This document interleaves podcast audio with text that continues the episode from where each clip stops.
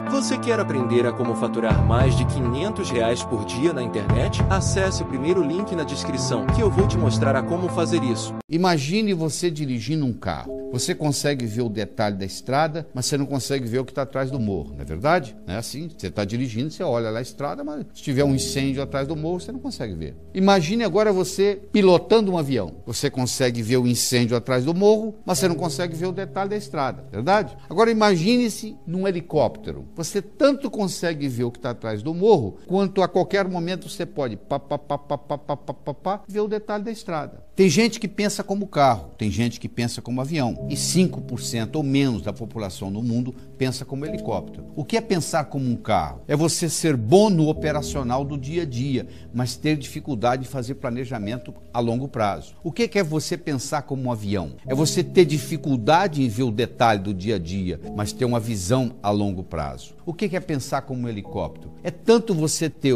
a capacidade de ver a situação do dia a dia quanto a longo prazo. Como eu disse, somente 5% ou menos da população do mundo pensa como helicóptero. Então eu gostaria que você decidisse nesse momento se você é mais um carro ou mais um avião. Não tem um melhor do que o outro, não tem um mais inteligente que o outro. Então você precisa saber se você é mais aquele tipo de indivíduo que gosta do operacional e gosta de deixar o planejamento para outros ou você é o tipo de pessoa que gosta de fazer o planejamento a longo prazo e gosta de deixar o operacional para outro. No momento que você decide se o seu cérebro pensa mais como um carro ou mais como um avião, você agora vai ter que decidir o seguinte: se você quiser ser mais bem sucedido, você vai ter que ter pessoas que complementem você. Se você é do tipo carro, você vai fazer sociedade ou contratar alguém do tipo avião. Aí o carro mais o avião juntos vão fazer o helicóptero. Se você é do tipo helicóptero, eu já recomendo você a contratar alguém que é do tipo carro para poder fazer o processo. Então, essa história de você entender como o seu cérebro funciona, se ele é mais esquerdo ou ele é mais direito, o esquerdo é o mais detalhista,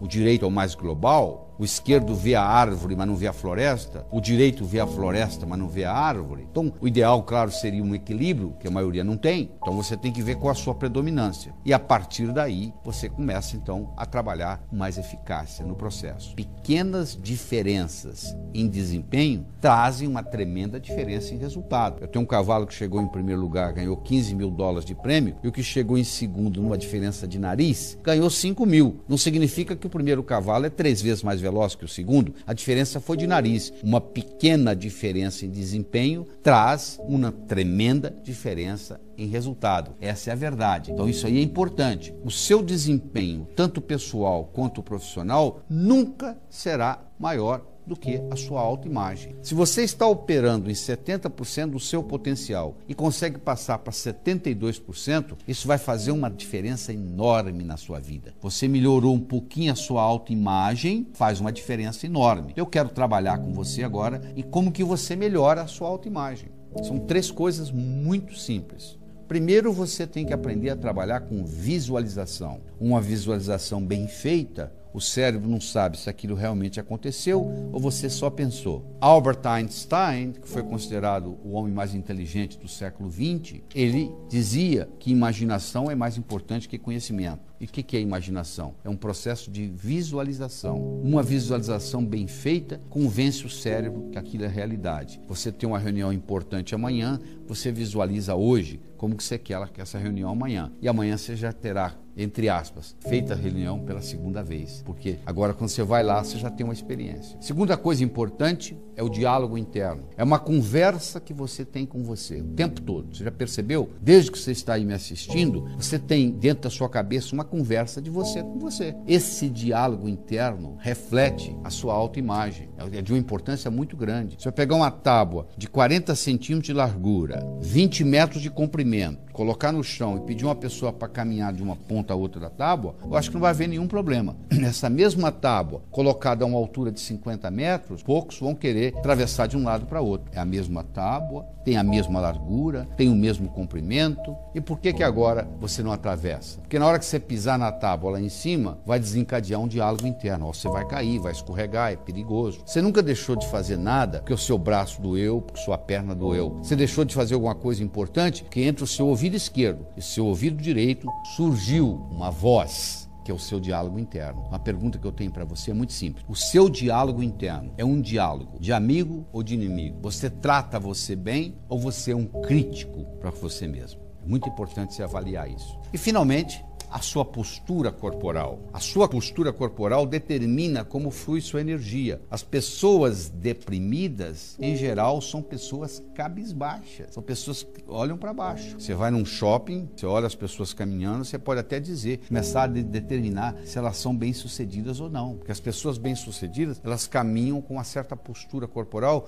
como se tivesse um gancho vindo do céu. A cabeça estica, pescoço estica, o ombro relaxa, elas têm uma posição de sucesso. É uma posição quase que de realeza. A família real aprende a caminhar com essa postura desde criança, é o que dá esse diferencial. Então, quando eu reúno essas três coisas, eu trabalho com a visualização, que é a parte visual, eu trabalho com, a, com o diálogo interno, que é a parte auditiva, e eu trabalho com a postura corporal, que é a parte sinestésica. Quando eu coloco essas três, eu melhoro meu, meu, minha autoimagem e, consequentemente, o meu desempenho. Você tem que descobrir na sua vida um diferencial. Porque todo mundo quer melhorar, todo mundo está competindo. Agora, eu quero saber qual é o seu diferencial. O que, que você vai capitalizar? Quais são aquelas suas qualidades que nasceram com você? Você tem que capitalizar no que você é bom, não nos seus pontos fracos. Se você capitalizar nos seus pontos fracos, você vai ficar a vida inteira tentando fortalecer os seus pontos fracos. Agora, se você capitalizar naquilo que você é bom, nisso você vai se destacar. E claro que eu tenho que ser proativo. A analogia que eu faço é muito simples. Compare um termômetro, o termostato o que, que o termômetro faz? O termômetro mede a temperatura. Você coloca o termômetro no meio ambiente, o termômetro vai dizer que temperatura que está ali. É verdade? Isso é o termômetro. Agora, o termostato, não. O termostato é diferente. O termostato muda a temperatura. Se eu vou no ar-condicionado e coloco 21 graus Celsius, em poucos minutos, em poucas horas, aquele ambiente vai se tornar 21 graus Celsius, independente do que está lá fora. Então, olha que diferença. O termômetro mede, o termostato muda. Então, o indivíduo proativo, ele muda a circunstância, enquanto que o indivíduo reativo, ele se adapta à, circunstância. Ele encontra as circunstâncias e vive dependendo das circunstâncias. Então, as pessoas bem-sucedidas, que sabem administrar a si mesmo, são pessoas proativas. Então, você tem que perguntar o seguinte: como que eu posso ser mais proativo no meu dia a dia?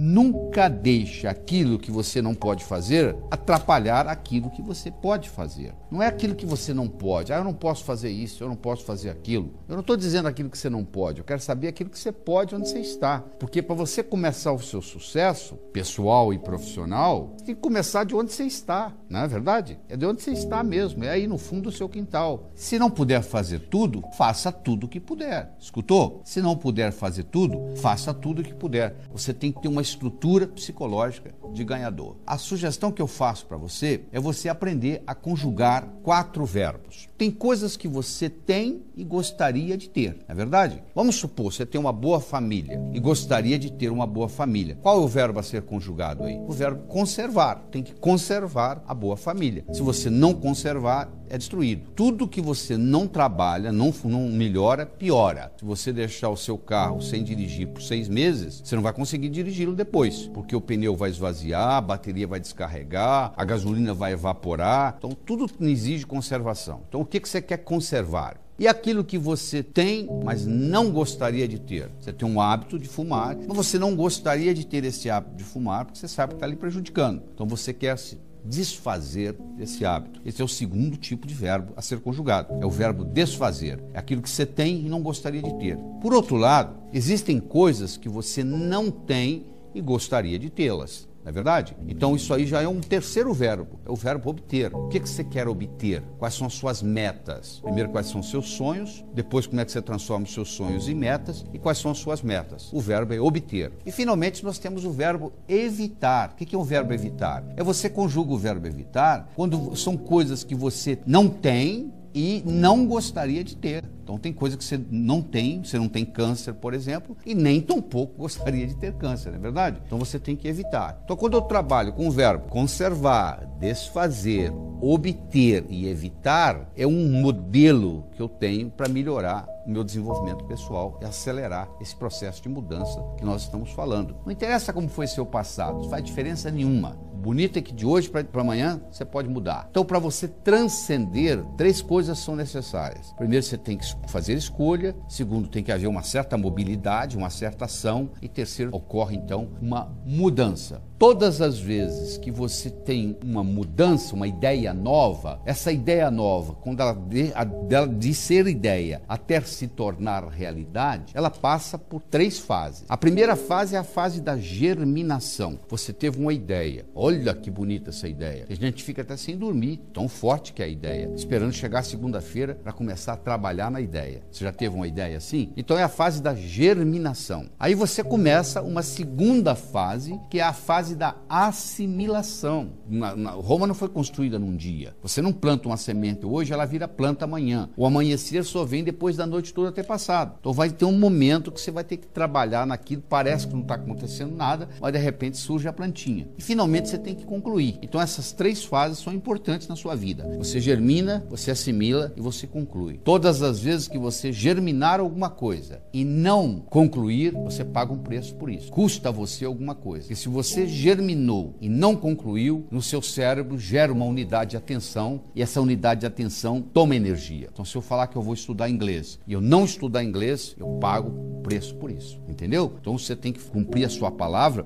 não é pelos outros, tem que cumprir a sua palavra por você. Eu vou dar um modelo para você de mudança: o alfa, o beta, o gama, o delta e o novo alfa. Alfa, quando você está bem, então você está em alfa. Não tem nada a ver com as ondas cerebrais. É uma classificação de estágios de mudança. Então está tudo bem na sua vida, você não quer nem mudar, você está na sua zona de conforto. Aí ocorre na sua vida uma coisa inesperada, alguma coisa que não lhe incomodava, não estava lhe incomodando porque não existia e de repente passou a lhe incomodar. Então isso é o beta. É o problema que surge e cria em você uma dissonância. Um grupo de mulheres estavam se banhando no rio e um indivíduo estava lá olhando, esperando que elas saíssem do rio para que ele pudesse vê-las nuas, porque elas estavam dentro d'água. E nunca elas saíam. E de repente uma delas vira e avista esse indivíduo olhando para elas e conta para as outras e todas elas em direção ao indivíduo e diz: Ó, se você está pensando que nós vamos sair dessa água para você nos ver nuas, você está muito enganado. Nós vamos ficar aqui o tempo que for preciso. E o indivíduo olha para elas e diz: Não, eu não estou aqui querendo ver vocês nuas. Eu vim apenas aqui alimentar o jacaré que vive aí.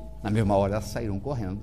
Na hora que falou jacaré que vive aí, criou-se uma dissonância. Então, quando acontece alguma coisa, ah, você perde um parente, um ente querido, há um divórcio, há um problema na família, ou quem sabe você perde o um emprego, aí você entra em dissonância, você entra nesse processo beta. E quando ocorre essa dissonância, isso é um estímulo para você mudar, não é verdade? Em geral, o que acontece durante os problemas é que as pessoas entram em depressão. As pessoas regridem. Quando nós temos um trauma, como nós temos um problema mais sério, a tendência durante aquele período é regredir. Nós vamos para o alfa, beta, gama. A gente pensa que não tem saída, o sujeito perdeu o emprego e fala: não tem mais jeito, eu não vou conseguir arrumar mais nada, porque eu perdi o emprego. Aí ele começa a pensar que outra, muitas outras pessoas também perderam o emprego e se recuperaram. Quem sabe ele pode até ser um empresário. Ele pode até fazer desse problema uma oportunidade. Não é verdade? Porque as oportunidades, elas nós descobrimos essas oportunidades na vida de dois modos. Ou nós buscamos as oportunidades, ou elas vêm até nós. Só que quando elas vêm até nós, elas vêm e se apresentam na forma de um problema. Então, por trás de um problema, sempre existe uma oportunidade nos esperando. Então nós trabalhamos com esse processo, achando que não tem saída, e de repente nós começamos a ter um insight. E com isso nós vamos para um novo patamar. E quando chegamos a esse novo patamar, esse novo patamar chama-se novo alfa.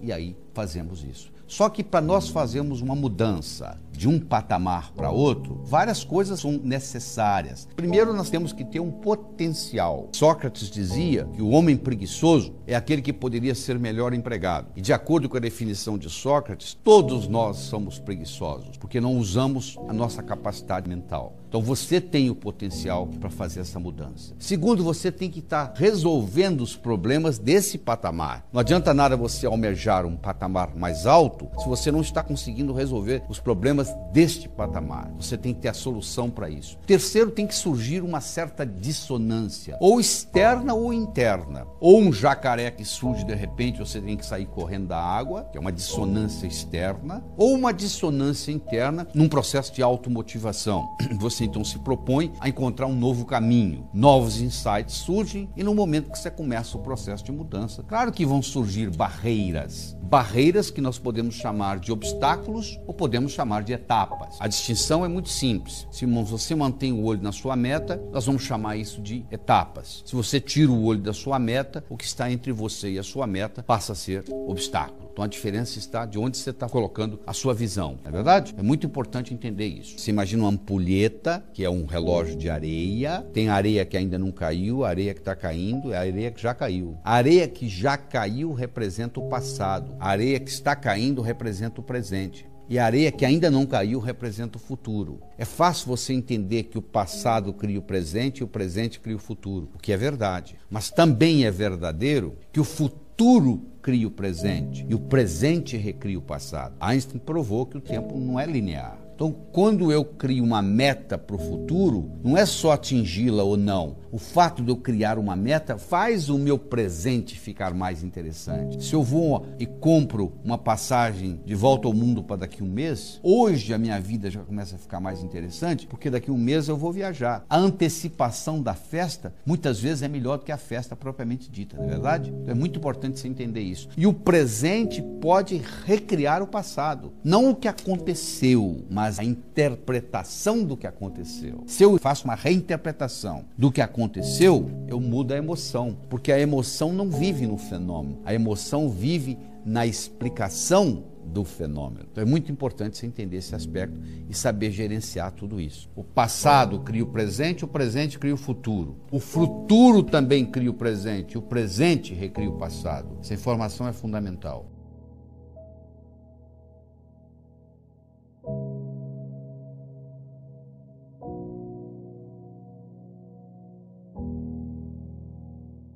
Você gostaria de viver de YouTube, fazer seu próprio horário, trabalhar de onde você quiser e principalmente gerar muita receita? Finalmente a gente lançou o Viver de YouTube, que é o único treinamento no mercado que vai te acompanhar do absoluto zero até a criação do seu canal de sucesso. Basta garantir sua vaga clicando no botão abaixo para começar seu império no YouTube, hein?